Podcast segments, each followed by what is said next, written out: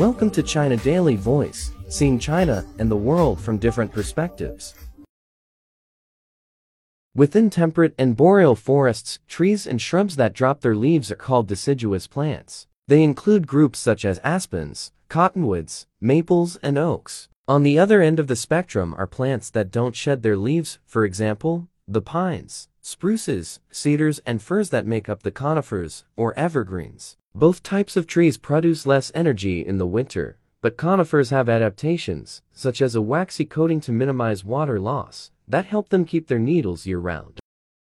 In early fall, the weather conditions start to change. It gets cooler, with crisp, but not freezing, nights, and the duration of daylight is reduced. Collectively, there's less sunlight for plants to harvest using the chlorophyll in their leaves, so deciduous trees begin to pull back their investment in keeping them alive. By the time the first freezes hit, the trees are well on their way to dormancy. While chlorophyll is the most common pigment that plants use to harvest light, green leaves look that way because chlorophyll absorbs red and blue light and reflects green light. Plants often have a variety of secondary pigments. too. As the chlorophyll in a tree's leaves begins to wane, these underlying pigments become visible. This is what we're seeing when fall foliage peaks. Christina Bezanson, an arboriculturist at the University of Massachusetts Amherst, told Live Science in an email.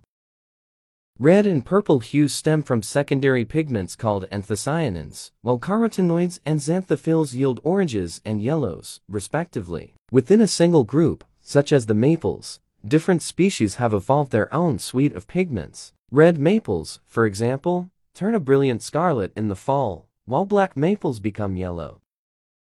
And while these pigments make the trees beautiful, they also serve an important purpose. Remember that trees are autotrophs. They make their own food through photosynthesis, and the leaves are often called the food factories for the tree, Bezanson said. Having a range of pigments that can target different wavelengths of light allows plants to harvest more energy during photosynthesis. It can be expensive to invest in so many pigments, so not all trees pursue this strategy, but those that do are often relatively fast growers. That's all for today. For more news and analysis, buy the paper. Until next time.